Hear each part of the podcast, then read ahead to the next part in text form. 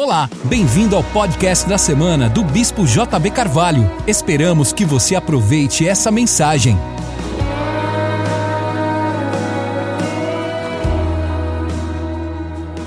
Moisés respondeu: Tem ciúmes por mim? Quem dera que todo o povo do Senhor fosse profeta, que o Senhor lhes desse o seu espírito. Quem dera todo o povo do Senhor fosse profeta, que o Senhor lhes desse o seu espírito. Bota 1 Coríntios capítulo 14. 1 Coríntios capítulo 14, verso 1, verso 3 e verso 5.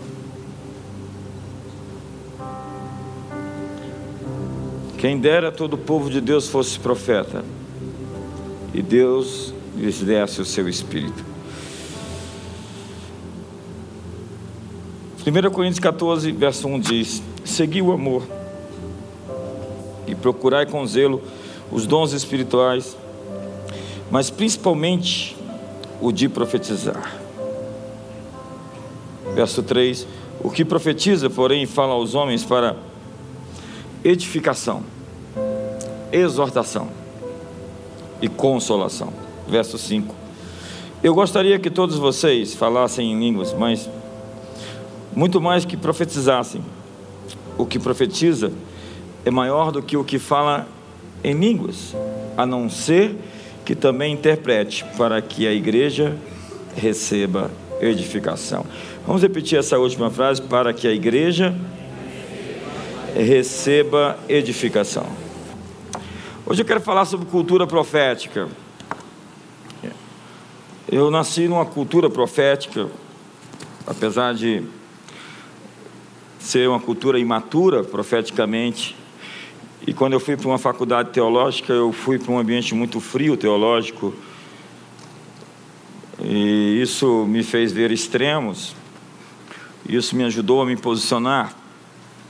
E quando eu falo de cultura, eu estou falando de algo que precisa ser repetido, insistido, porque uma cultura só se torna cultura depois de pelo menos três anos que você prega a mesma mensagem. É preciso ser redundantemente criativo, repetindo a mesma mensagem de maneira diferente. Os textos que eu li falam sobre Moisés, o desejo do, do, do libertador de Israel, do grande líder, de que todo o povo de Deus fosse profeta. O desejo íntimo de Moisés é que Israel fosse uma nação profética. Em 1 Coríntios capítulo 14, você vai ver o mesmo desejo do apóstolo Paulo, dizendo que vocês deveriam buscar os dons espirituais, mas principalmente que profetizassem. Porque o que profetiza edifica, consola e exorta. E quem fala em línguas é inferior ao que profetiza, já a não ser que interprete as línguas para a edificação. A edificação da igreja. Então, palavras proféticas não vêm para perturbação das pessoas. Palavras proféticas não têm a natureza de desestabilizar as pessoas. Palavras proféticas não vêm para aterrorizar as pessoas.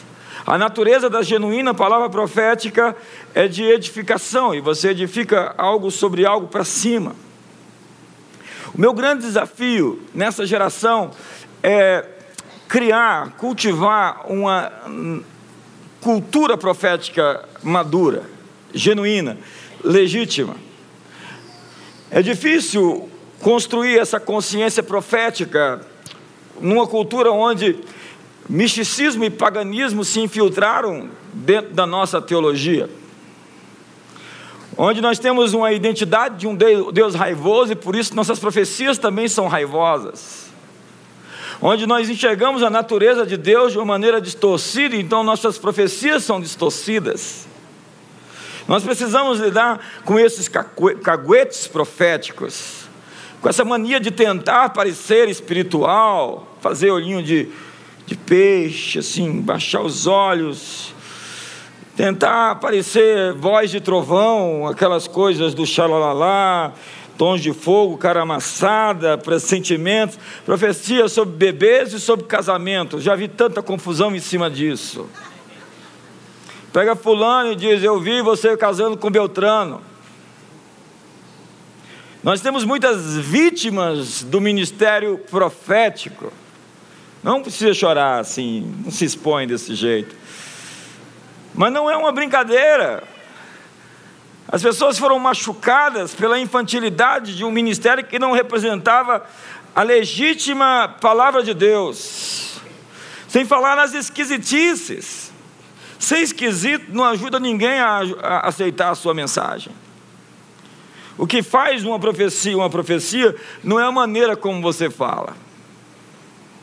Buscai com zelo os dons espirituais e principalmente a profecia. A profecia serve para edificação, encorajamento e consolação, onde não há fatalismos. O fatalismo é isso, vai ser desse jeito e ponto. Ei, a profecia ela precisa ser acordada ela não está no automático, ela precisa ser provocada. Paulo fala para Timóteo, seu filho, dizendo: luta pela palavra profética que você recebeu. Isso significa que você tem que lutar, você viu telema e bolema. A profecia é um pensamento de Deus ao seu respeito que Ele quer cumprir, mas Ele precisa da sua cooperação. Assim como essas sentenças lançadas contra você por esses ministérios proféticos aterrorizantes, devem ser resistidas na cara. Devem ser ditas, ei, eu aprendi na minha igreja que existem boas palavras proféticas e palavras proféticas ruins. A sua palavra que você acabou de me dar é ruim, portanto eu jogo ela no lixo e.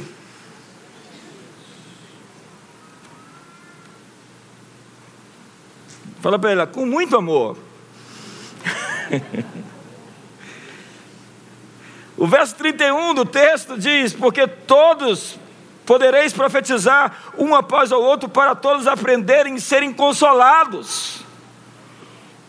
Eu já vi tanta loucura dita em nome de Deus.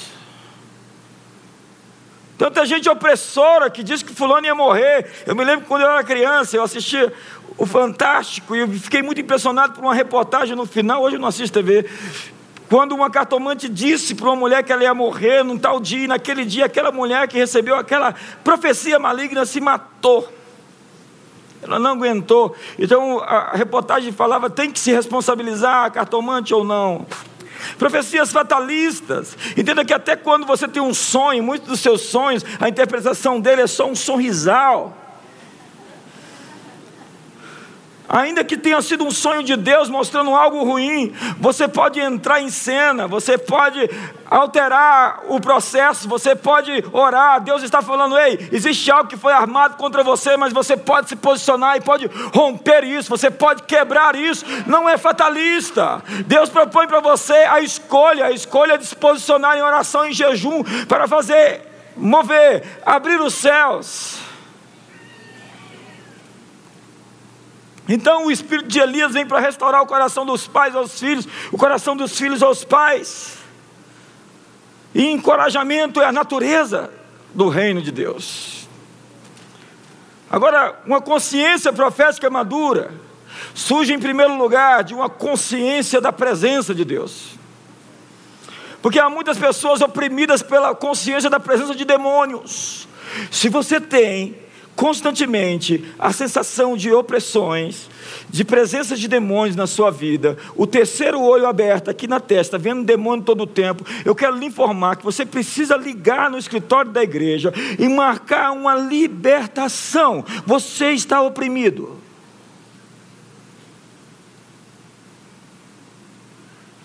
Quem vive vendo demônios, está tendo uma relação de iniquidade com as trevas. Não é que de vez em quando você não sofre opressões, não é de vez em quando que você não bate de frente com os demônios, porque se você está é, indo ao contrário deles, normalmente você tem colisões com eles. Você nunca bate de frente com eles se você está andando ao lado deles. Mas o que a Bíblia diz? Reconhece o Senhor em todos os teus caminhos e Ele endireitará as suas veredas. É dizer, Deus, onde é que o Senhor está nisso? Porque o Senhor é meu pai, hoje é dia dos pais. Eu acredito num pai que cuida de mim. Onde o Senhor está nisso? Eu quero enxergar. Enxergar Deus na sua situação é a chave para abrir a porta para sair dela.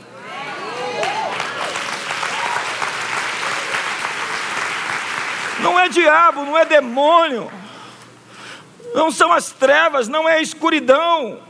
O salmista diz: Ainda que eu andasse pelo vale da sombra da morte, eu não temeria, porque tu estás comigo. A consciência de Davi não era Golias. Davi não olhou para Golias, ficou assustado como todo mundo ficou, por quê? Porque a consciência dele não era do poder dos inimigos, não era o poder dos exércitos inimigos, não era o poder dos filisteus, não era o poder das trevas, não era o poder de Satanás, não era o poder do anticristo. A consciência de Davi era a presença de Deus com ele. Então você vai ver o tempo todo Davi fazendo isso. No Salmo 16, verso 18, ele diz: O Senhor tem-o sempre comigo Estando ele à minha direita, jamais serei abalado. Davi tem consciência da presença de Deus, às vezes sob guerras, opressões. Tudo que você tem que fazer é convidar Deus e sentir, e perceber, e, e cultivar e exercitar o seu desejo de percebê-lo, de discerni-lo, de reconhecê-lo. Isso muda completamente a história. Salmo 46. Ele diz: reinos se abalam, ele faz tremer a terra, as águas espumejam, os montes se lançam nos meios dos mares. Mas ele diz: aquietai-vos, fique quieto, respire fundo Relaxe, descanse, acredite, porque o prazer de Deus é ser crido, o prazer de Deus é ser acreditado. A Bíblia diz que Ele é galardoador daqueles que têm fé nele. Abraão creu e isso lhe foi imputado por justiça. Ele recebeu um salário simplesmente por acreditar. Ele entrou numa herança simplesmente por crer. Crer é o salário que faz Deus abrir portas, trazer livramentos, trazer salvação. Deus tem prazer em ser acreditado. Mas tem muita gente com a ênfase no diabo. Já falei para vocês, tem gente que é 333, é meio besta. Tem gente com a ênfase nas trevas, na escuridão, no poder do mal. Deus diz: Ei, Ezequiel, você vê esse vale de ossos? Eu vou lhe mostrar como as coisas funcionam. Eu não tenho um corpo físico na terra, então eu preciso de uma voz. Você está vendo esse vale de ossos? Ele pode reviver? Ezequiel sabiamente diz: Tu sabes, Senhor. Então ele diz: profetiza sobre esses, esses ossos. Ele está dizendo: Eu preciso da sua cooperação. Eu preciso que você me ajude a transformar o mundo. Eu quero que você Use a sua boca com um dom profético para trazer respostas e soluções, e não para dizer ossos secos, ossos secos, tendões, ah, tudo caído, tudo derrubado, esse país não tem jeito, ah, agora as eleições, ah, esses políticos são corruptos, ah, não sei, a economia, isso, você não está ajudando, você faz parte do problema.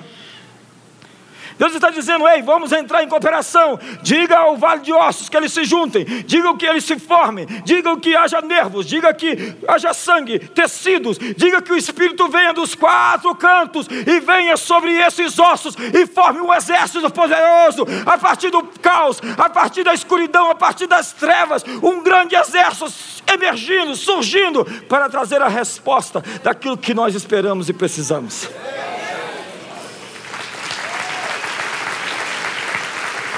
A ênfase de Saul, olha lá o Golias, a ênfase dos, dos soldados, dos generais de Israel era: olha lá o Golias. Olha o tamanho da espada dele, olha o tamanho da, da, flecha dele, olha o tamanho do escudo dele, olha o tamanho da armadura dele, olha o tamanho do braço dele. Davi olhou, olha o tamanho da testa dele.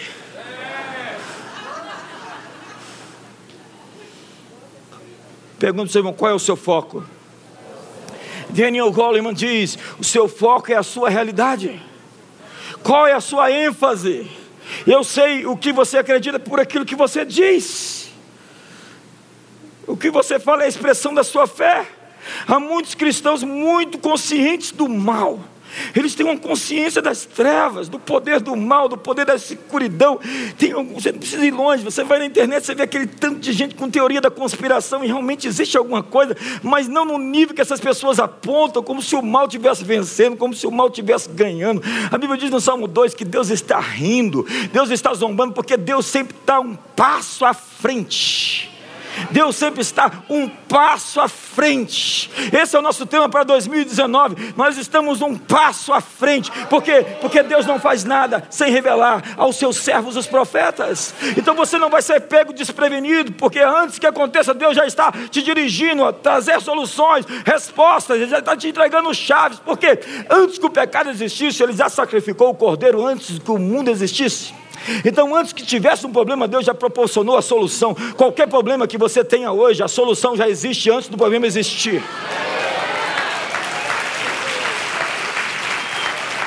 Então Deus já tem uma resposta, Deus já tem uma saída. Empurra sua irmã e fala: Deus já tem uma saída para você.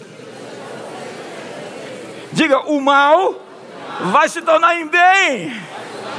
É isso que José fala para os seus irmãos, quando Jacó morre, eles ficam com medo de José retaliá-los. Aí José diz: Vocês querem saber de uma coisa? Vocês me venderam como escravos, vocês foram infiéis, vocês foram injustos, vocês me jogaram na cisterna, vocês é, fizeram mal contra mim, mas o mal que vocês fizeram, Deus o tornou em bem, porque eu ainda fui para a casa de Potifar, e eu dei testemunho de lá, e depois fui para a cadeia e fiquei preso, mas depois fiquei do lado do palácio, do lado do palácio fui chamado por Faraó, e me tornei vice-rei, grão-vizir de todo o Egito Egito, salvei o mundo da fome. O que vocês intentaram contra mim pelo mal, Deus o tornou em bem, como vocês estão vendo hoje. Eu vim aqui para lhe informar que todas as coisas que estão intentando contra você pelo mal vão se tornar em coisas positivas que vão cooperar conjuntamente para o bem daqueles que o amam.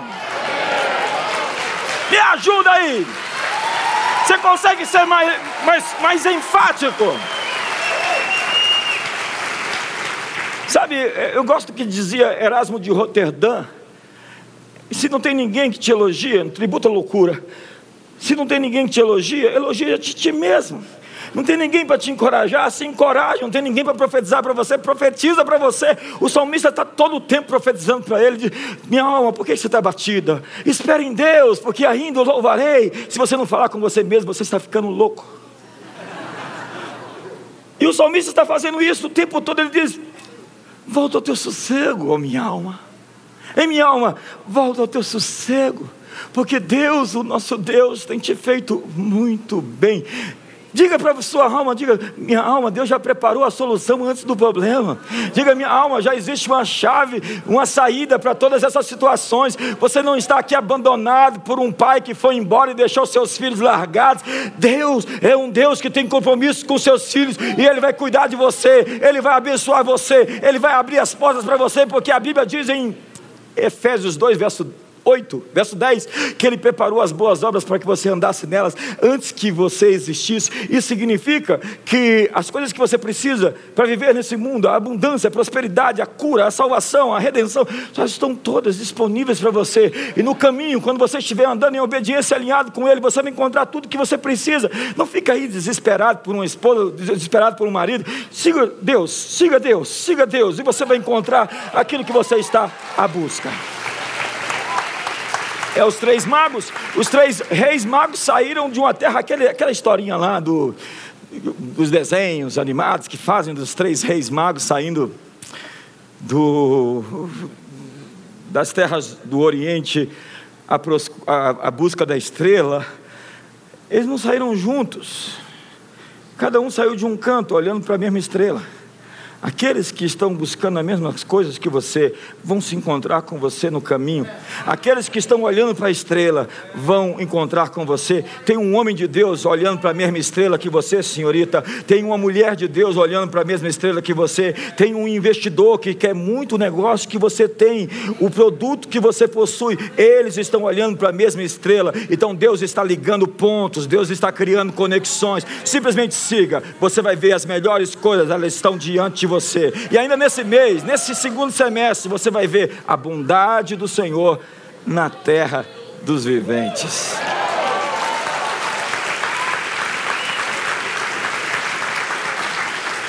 Romanos capítulo 12, verso 6 diz que cada um profetiza de acordo com a sua medida de fé. Quando eu ouço algumas palavras proféticas, eu digo: está faltando fé para você profetizar. Por favor, não profetiza para mim. Algumas pessoas têm palavras tão ruins para os outros, porque alguém disse: a miséria que é companhia. Pessoas infelizes querem profetizar infelicidade para os outros. Como está a sua fé para profetizar hoje? Eu só estou pedindo assim, Senhor, eu quero as nações por herança, as extremidades da terra por minha possessão. Desde que nós fundamos esse ministério, nós oramos, Deus, nós, na verdade, ordenamos: norte entrega, sul não retenhas, venham do oriente, do ocidente, das extremidades da terra, os filhos de Deus, para adorar nesse lugar que está se multiplicando para os lados e para cima. Eu tive um sonho, falei para disse hoje. Eu via que essa igreja era um centro de convenções, cheio de muitos salões. Nós tínhamos mais do que um salão grande, muito bem maior que esse. Nós tínhamos outros salões, outros auditórios. Então a gente vai parar de alugar centro de convenções, porque Deus está nos dando o nosso centro de convenções. E a boa notícia para você é que você vai pagar esse centro de convenções. Quantos acreditam que essa é uma boa palavra? Então diga para seu irmão assim: diz o Senhor para você. Muito dinheiro está chegando para você, para você pagar o centro de convenções da igreja. Diga para ele: essa é uma boa palavra, irmão. Nós estávamos na Alemanha é, uns cinco anos atrás, nós fizemos uma viagem, foi a primeira viagem da reforma que nós fizemos. E o motorista era muito mal-humorado. Ele era um italiano. Quantos estavam comigo nessa viagem? Você sempre, sempre está. Foi você quem derramou o suco dentro do ônibus do sujeito. E o mundo acabou. Se caísse um biscoito lá atrás, ele estava dirigindo ele. Pensa no sujeito opressor. E ele tinha mania de falar o que que ele dizia? Catástrofe, catástrofe. Ele acordava de manhã, ficava na porta do ônibus. Catástrofe. Quando ela derramou o suco dentro do ônibus, catástrofe. Pensa num cara mal-humorado. Até que no final, no último momento da viagem, a gente estava chegando em Genebra. Ele errou o caminho, não sabia onde estava. Passou umas três, quatro horas vagando, olhando para nós com tanta vergonha, porque a responsabilidade dele era nos levar até o nosso destino, ele não sabia onde é que era o destino. Então nós olhamos para ele e dissemos: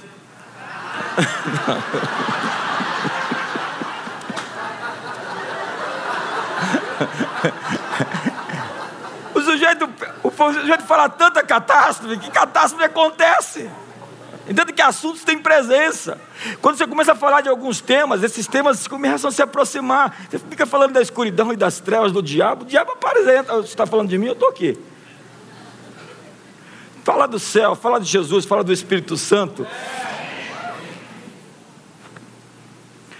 Nós profetizamos de acordo com o que acreditamos que Deus seja e quem ele, o que Ele pensa. Quais são os pensamentos de Deus sobre nós? Salmo 139 diz: Tu formaste o meu interior, quando no oculto fui formado e entretecido como nas profundezas da terra. Tal conhecimento é maravilhoso demais para mim, é sobremodo elevado, não posso atingir. Ele diz: Para onde fugirei do teu espírito? Para onde me ausentarei da tua face? Se subo aos céus, lá tu estás. Se deixo ao profundo do abismo, ali tu estarás. Se tomo as asas da alvorada e me detenho nos confins dos mares, ainda lá a tua mão me guiará e a tua destra me susterá. Eu decorei esse salmo quando eu estava namorando com a Disse. Salmo 139, e ele vai dizer: os, os, meus dias foram todos escritos quando nem um, um deles ainda havia escritos e determinados. E ele vai dizer: Quão numerosos são os teus pensamentos? Se eu os contasse, excederiam os grãos de areia. Ministério profético é pegar um desses pensamentos. Que pensamentos tenho ao vosso respeito? Pensamentos de paz e não de mal, para vos dar um futuro e uma esperança. Quantos são pais aqui? Quantos têm pensamentos de bênção, de, de, de alegria, de, de realização para os seus filhos? Deus tem milhares, bilhões, trilhões de pensamentos sobre os seus filhos. Ministério profético é conseguir capturar um desses grãos de areia e transmitir para o seu irmão: ei, esse é o pensamento de Deus, porque olhos não viram, ouvidos não ouviram, não penetrou no coração humano o que Deus preparou para os seus filhos. Deus tem coisas organizadas, preparadas muito melhor do que você jamais imaginou que fossem possíveis. Isso é o legítimo ministério profético, é pegar os pensamentos de Deus e dizê-los às pessoas. Alguns ministérios proféticos estão especialistas em pegar os pensamentos do diabo. Eu já recebi palavra assim, ó. O diabo disse isso para mim para falar para você. Eu falar, e você veio falar? Você agora é porta-voz dele? Eu ouvi o diabo falando isso sobre você. Eu falei: passa. Primeira consciência que eu tenho que ter é da presença de Deus. O Bill Johnson escreveu um livro maravilhoso chamado A Presença. Como carregar uma pomba no seu ombro? Como carregar uma pomba na sua cabeça? A presença, cultivar uma cultura da presença. Ele dizia: a igreja primitiva se reunia em torno da presença.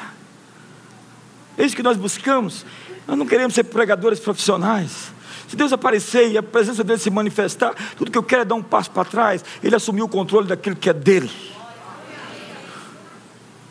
Segundo, se nós queremos uma cultura profética madura, nós precisamos ter consciência da nova criação que somos. A Bíblia está repleta desses textos. Eu citei alguns semana passada. Quem está em Cristo é uma nova criatura. Tudo se fez novo. As coisas velhas ficaram para trás. Eu sou uma nova criatura. No dia que eu me entreguei a Jesus, há quase 30 anos atrás, eu mudei completamente. Minha vida mudou. Eu nasci de novo. Não foi uma lavagem cerebral que simplesmente aconteceu aqui. Não foi algo que se passou na minha mente. Depois eu tive que entrar no processo de renovação mental, é óbvio. Mas eu nasci outra vez. E dentro de mim começou a jorrar uma fonte que jorra para a vida eterna.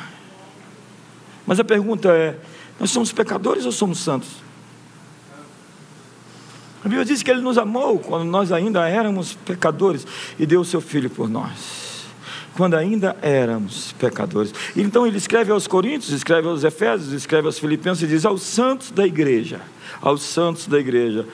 Se você acredita que é um pecador, você vai pecar, ainda que tenha que pecar pela fé, porque é isso que um pecador faz, ele peca. A religião crucifica o homem redimido e chama isso de discipulado. Entenda que pessoas que não realizam seus sonhos e não, não gostam de ver seus, os sonhos dos outros sendo realizados, colocaram três macacos numa estufa, bananas em cima de um poste, de uma haste, e um homem com um jato de água esperando os macacos virem pegar as bananas. Então, no momento que os macacos subiam em cima da haste, na hora que ele ia pegar a banana, ele pegava o jato de água e derrubava o macaco. O segundo macaco terceiro macaco derrubava. Então o macaco caía, voltava, subia de novo e ele, jato de água, jato de água, jato de água. Então os macacos subiam e eram derrubados constantemente, constantemente. Até que os macacos desistiram. Então pegaram um macaco daquele, tiraram e colocaram um novo macaco dentro da estufa. E quando aquele macaco novo viu as bananas, e os outros assim cínicos. Ele foi lá, obviamente, pegar as bananas. Falei, que macaco bobo, não vai pegar as bananas. E ele subiu. Quando ele começou a subir, os dois macacos que não tinham conseguido pegar as bananas primariamente subiram e deram a sova nele.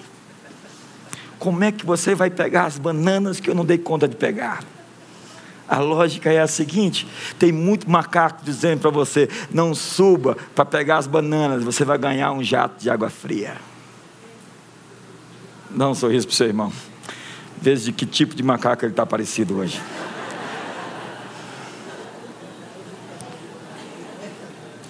Tem gente que não encontrou o seu cacho e não quer deixar você encontrar o seu. Tem gente desapontada pregando suas experiências como verdades incontestáveis. É Cecil Osborne, no seu livro A Arte de Se Autocompreender, que diz que as crianças veem a si mesmas primeiro pelos olhos dos seus pais, dia dos pais. As crianças veem primariamente a si mesmas com os olhos dos seus pais. Então ele diz: a criança não tem uma imagem mental clara de si mesma ela se vê no espelho da avaliação dos seus pais. Uma criança que ouve repetidamente que é má, preguiçosa, ruim, estúpida, tímida, desazeitada, tenderá a agir a partir dessa imagem passada por seus pais ou por alguma figura de autoridade. Nós, líderes, pastores, por vezes estamos chamando as pessoas de pecadoras e enfatizamos a depravação total de todos os seres humanos, dizendo você é uma pessoa ruim. Ei, irmão, cuidado com isso. Usamos textos fora do contexto, dizendo em Jeremias capítulo 17, verso 5: diz: Maldito o homem que confia do homem e faz do braço carnal a sua força. Esquece de entender o contexto que diz: Bendito o homem que confia no Senhor e cuja esperança é o Senhor. Está dizendo: não troque a sua confiança em Deus pela confiança nos homens. Não é não confie nas pessoas.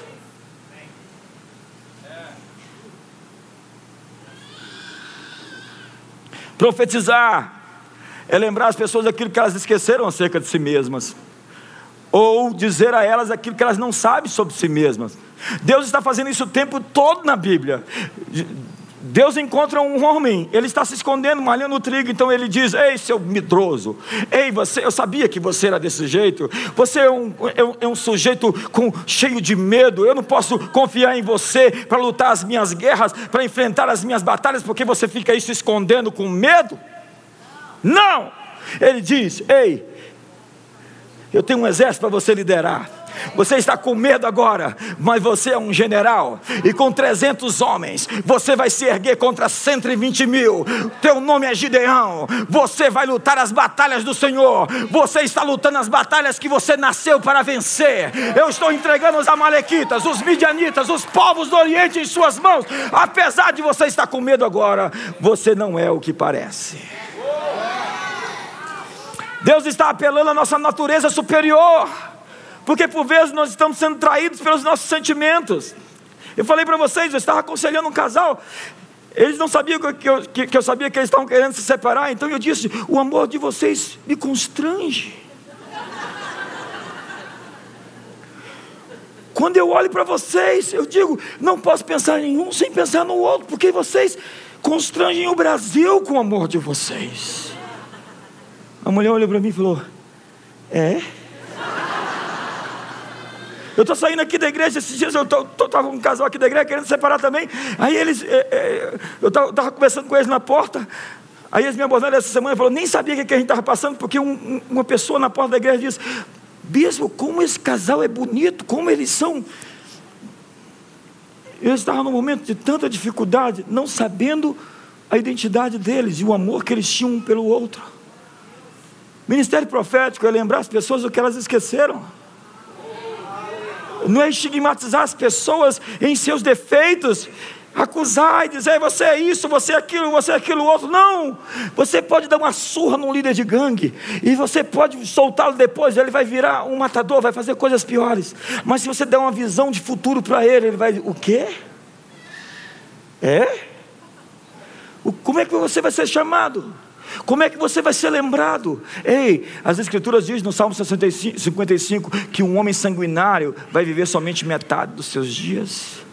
É isso que você quer viver e morrer de uma maneira precoce, sem cumprir o seu destino? É? Ei, moço, você quer ser lembrado como um adúltero que traía sua esposa pelos seus filhos e netos? É isso?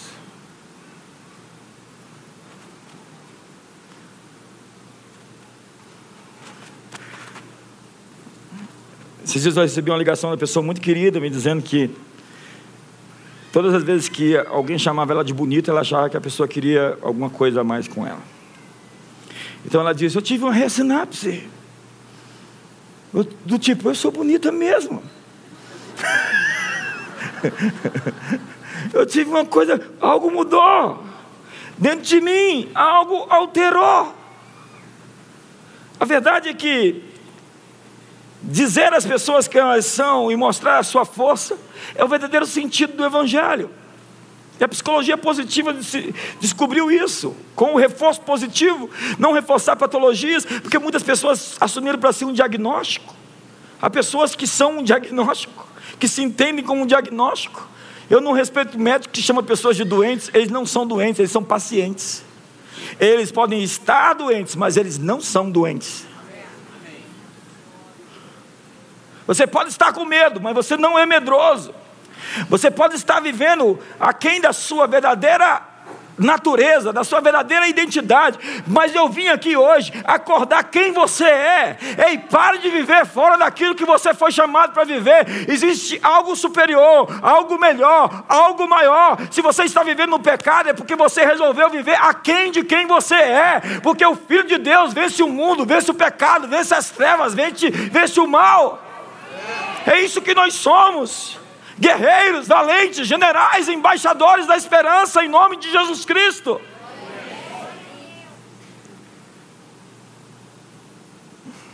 E a linguagem corporal ela é tão violenta nesse caso. Lembra de da Cirofinícia? Ela invadiu a multidão, ela furou a fila, ela entrou na frente de Jesus, levou uma descartada, foi chamada de cachorra, se jogou no chão e saiu dali com o seu milagre. Zaqueu subiu em cima da árvore e recebeu o seu milagre. O Bartimeu gritava tão alto que ensurdecia os outros. Alguns iam dizer: para que tanta gritaria? Para que gritar desse jeito? Quem está precisando do milagre perde a pose não tem mais reputação. Quem está precisando de um milagre, como a mulher do fluxo de sangue, invade a multidão, quebra todos os protocolos higiênicos então da sociedade e toca na orla do manto. E você, alguns de vocês ficam com essa cara de que não está aqui esperando acontecer um milagre na sua vida. Começa a gritar, ei, põe essa boca cheia de batom no pó.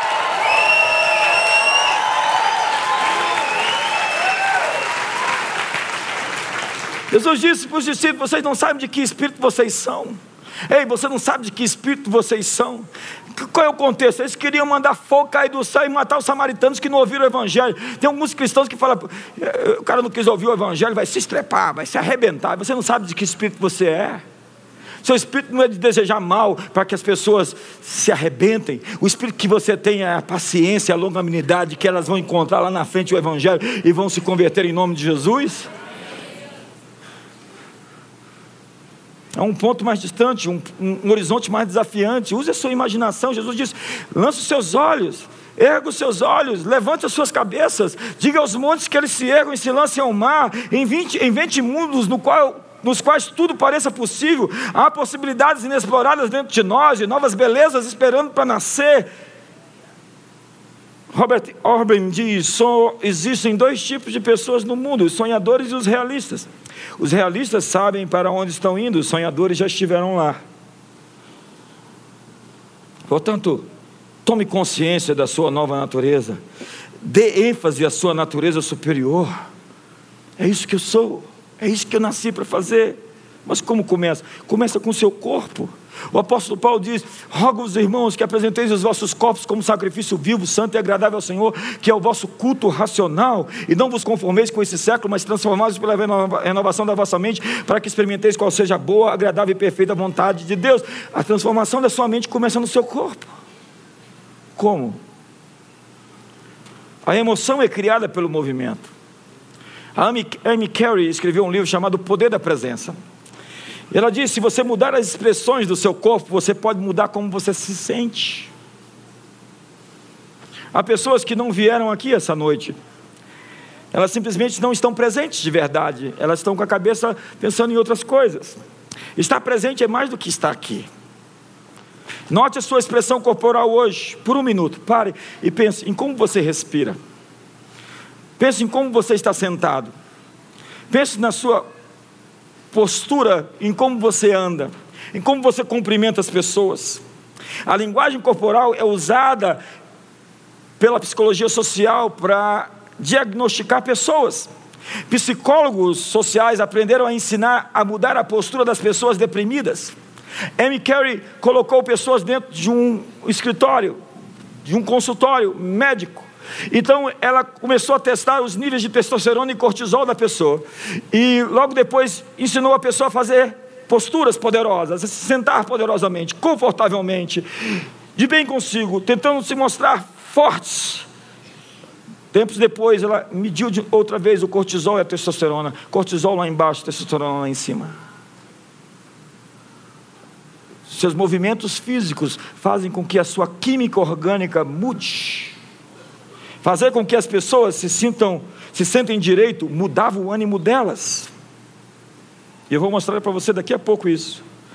Só por se sentar eretos, ajustar a maneira como você anda, cumprimentar as pessoas pode mudar suas emoções. Nossos corpos moldam as nossas mentes. Seu corpo e sua mente estão conversando sempre, a sua linguagem corporal. Você não pode ser um vencedor com a linguagem corporal de um, de um perdedor. Olha para o irmão do seu lado, de dois em dois. De dois em dois. E pense agora que esse sujeito, você tem um produto e ele tem 5 milhões para investir no seu produto, e tudo vai ser decidido agora em 5 segundos. De 3 a 5 segundos ele vai decidir se vai contratar você e vai te pagar 5 milhões ou não. Agora pegue na mão dele e cumprimente-o de maneira que ele seja convencido pelo seu aperto de mão.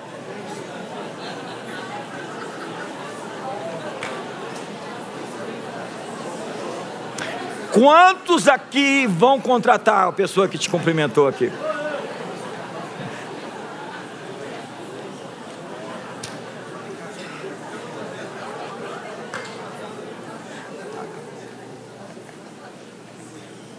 Amigo, você não entende o poder da sua postura. Você não entende. Pessoas sem confiança, elas se encurtam se agacham, se escondem, mostram um comportamento submisso e se encolhem.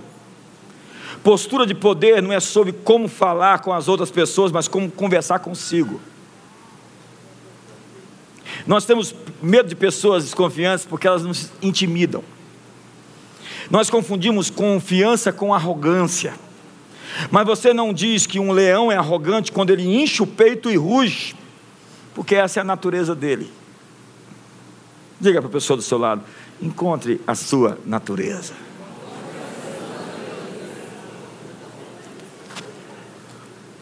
Para mudar suas emoções, mude a sua linguagem corporal. Pergunta. Fica de pé um momento. De dois em dois. Vire para o seu irmão. Eu estava assistindo o jogo da Bélgica lá em casa e a Dilce estava do meu lado.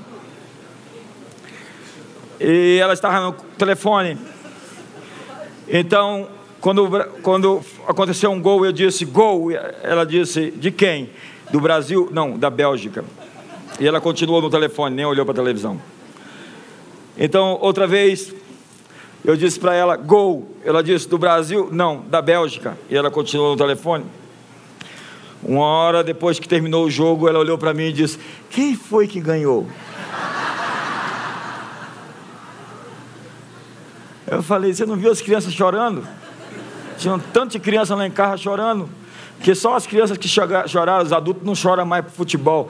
Chora por causa da corrupção, chora por causa da economia, chora por causa da educação. A gente esqueceu de chorar por futebol, porque tem coisa mais importante do que futebol e de campeonato mundial.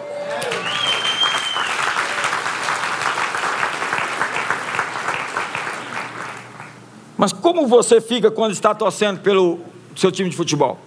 Quando acontece, o Brasil faz um gol, como é que você faz? Na passagem de ano aqui, quando a gente vai passar o ano, na virada do ano, como é que você fica? Como é que você fica? E se você agora, nesse momento, fosse informado que nesse exato momento Deus está passando de você para a sua melhor fase, a sua melhor estação, o, me, o melhor sua história. Como é que seria? Como é que seria? Qual seria a sua reação?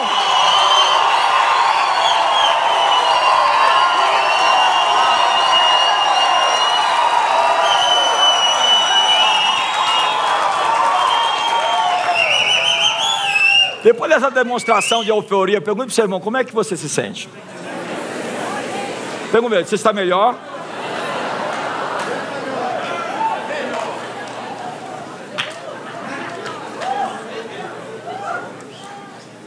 Pegue na mão do seu irmão agora, como. Não, não, ainda não, ainda não. Pegue na mão dele como se você estivesse perdendo tempo em pegar na mão dele agora. Olha para ele assim.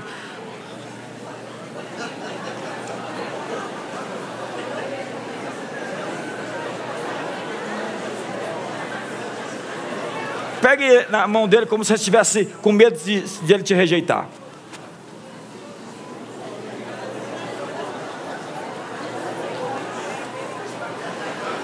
Agora, agora. Agora dê um pulo aí, dê um pulo aí, solta esse negócio aí. Vamos lá. Agora olhe para ele. Você acabou de encontrar seu melhor amigo. Seu melhor amigo.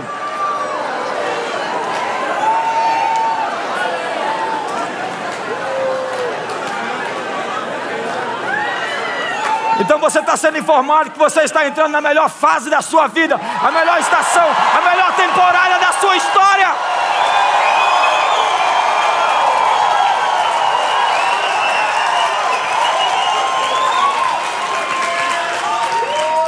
Eu quero lhe informar que a química do seu corpo acabou de mudar. Se assente. O que nós devemos fazer é manter essa experiência. Amanhã, quando acordar, este é o dia que o Senhor fez. Regozijemos-nos e alegremos-nos nele. Então você vai levantar os ombros, porque é isso que os animais fazem. Eles se sentem potentes quando eles se expandem. Lembra quando você adora, você adora em forma de ver. É assim que os atletas fazem quando eles vencem.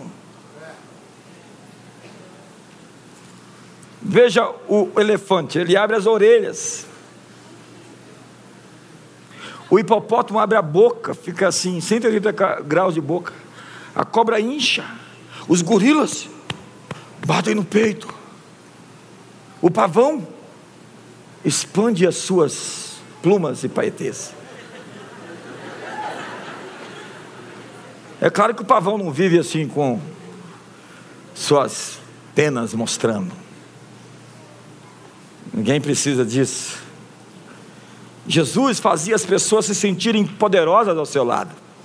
Os discípulos se sentiram tão poderosos que queriam mandar fogo cair do céu. Entenda que o poder pode revelar as melhores coisas sobre você. Vamos parar de ser negativos nisso. Nós temos que reenfatizar. Deus quer empoderar pessoas, assim brilhem as vossas obras para que os homens glorifiquem vosso Pai Celestial. Deus quer levantar pessoas para serem a voz dele na terra. Não se trata de parecer poderosos, para os outros, mas demonstrar o seu poder pessoal sem tentar intimidar ninguém. Pessoas que se sentem poderosas não têm problemas de se humilhar, de se desculpar. Agora, pessoas que se sentem ultrajadas e humilhadas são difíceis de pedir desculpas. Já que eu me sinto todo o tempo humilhado, como é que eu posso pedir desculpas? Dá um sorriso para o seu irmão aí, gostoso. Você quer chamar essa moça para sair e ela aceitar, com essa vozinha de vamos ali comigo. No McDonald's, no drive-thru. Olha para ela diga, baby. Eu quero lhe informar que eu sou a resposta às suas orações. Portanto, às oito horas a limusine vai passar na porta da sua casa. Esteja pronta. É incrível como as pessoas querem obter resultados sem esforço. E o primeiro esforço está no corpo, a adoração começa no átrio. Você sabe o que eles fazem lá em Israel até hoje? Eles dançam. Na igreja era proibido dançar porque as pessoas dançavam na carne. Eu, eu, eu quero, é incrível ver uma pessoa dançando fora da carne.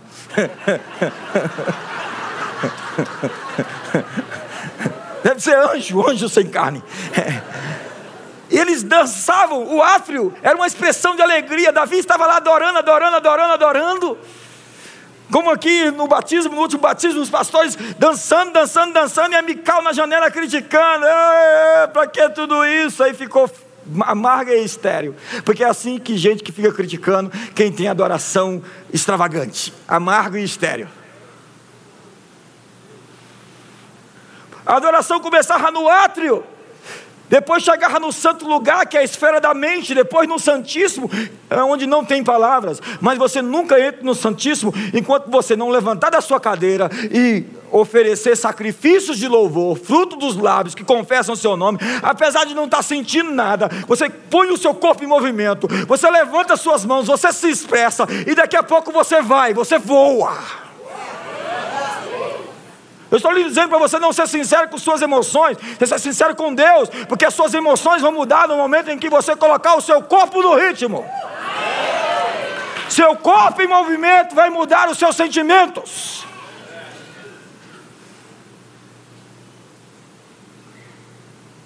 Seu corpo influencia seu cérebro e seu comportamento.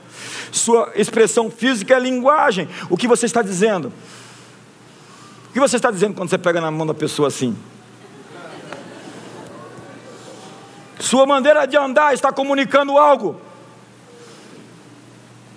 O profeta Joel disse: Diga o fraco, eu sou forte. Você está se sentindo fraco, então o que, é que você diz? Você está assim, meio, meio fraquinho, então o que, é que você faz? Não, vou tomar gardenal. Vou tomar algum remédio. Você não precisa de remédio. Se você se posicionar, se você assumir uma atitude, se você se levantar, Deus fala para o profeta caído: Ei, você está prostrado, eu não vou falar com você, ponte de pé. Eu vou falar com gente que se coloca em pé. Depois que você se colocar em pé, eu vou conversar com você.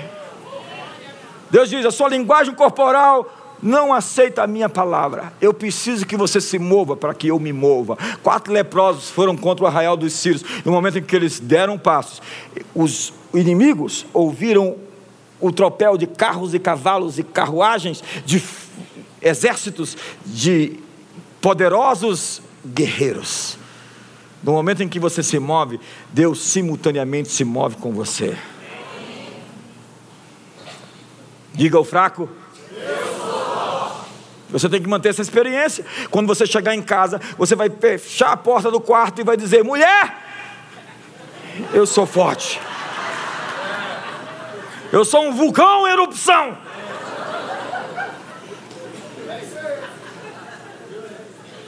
Na verdade, não existe nem gráfico para medir a testosterona. Já passou. É um tip point. Já rompeu os gráficos. Sua linguagem corporal denuncia tudo, irmão.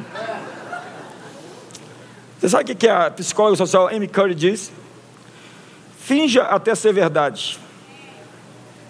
Você está se sentindo mal, lute. Enfrente suas emoções. Ponha seu corpo em movimento. Finja ser forte até conseguir ser forte. Finja ser forte até se tornar forte. Você é forte, mas precisa descobrir o quanto é forte. Não peça desculpas por ser forte. Moça, você com essa cara mal-humorada, você pensa que vai casar mesmo?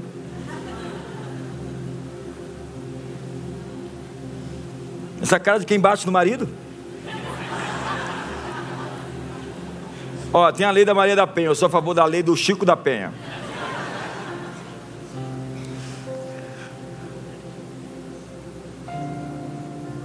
Deus não está procurando pessoas fiéis aos seus sentimentos. Deus está procurando pessoas fiéis a princípios da Sua palavra. Ah, mas não tenho que ser sincero com meus sentimentos. Não. Você tem que mudar seus sentimentos. Porque seus sentimentos não são absolutos. E eu não confio em pessoas conduzidas pelas suas emoções.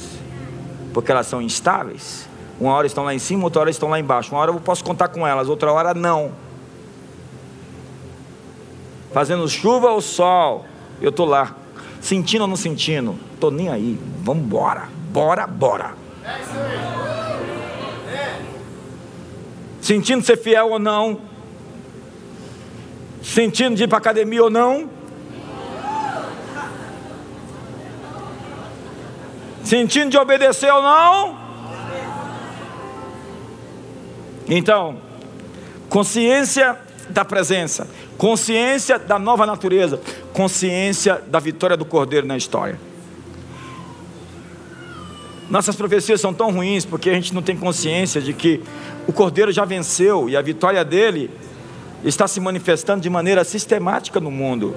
O livro de Apocalipse foi escrito para a igreja perseguida, para dizer para eles: ei, ei, ei, vocês estão sofrendo, mas o Cordeiro é o vencedor.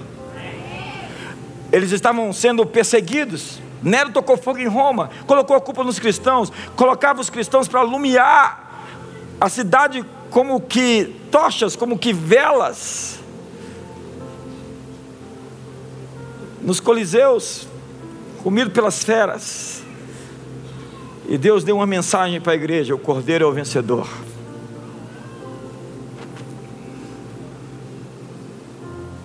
Deus está atrás do nosso acordo. Ele nos deu sim e espera o nosso amém. Quando Deus fez Adão, Deus disse: dê nome às coisas, Adão. O nome que você der às coisas é isso que vai ser. Ei, dê nome à sua crise financeira. Fala assim, um entre safra temporária que vai acabar no mês de agosto.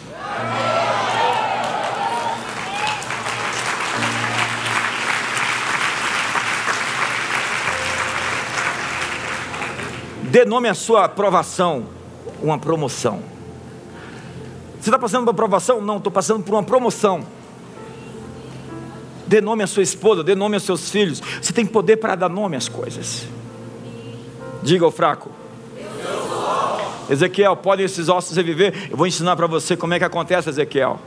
Eu preciso de uma boca na terra. Eu preciso de um corpo. Então eu fundei a minha igreja, o meu corpo para dar voz à minha palavra. Fique de pé.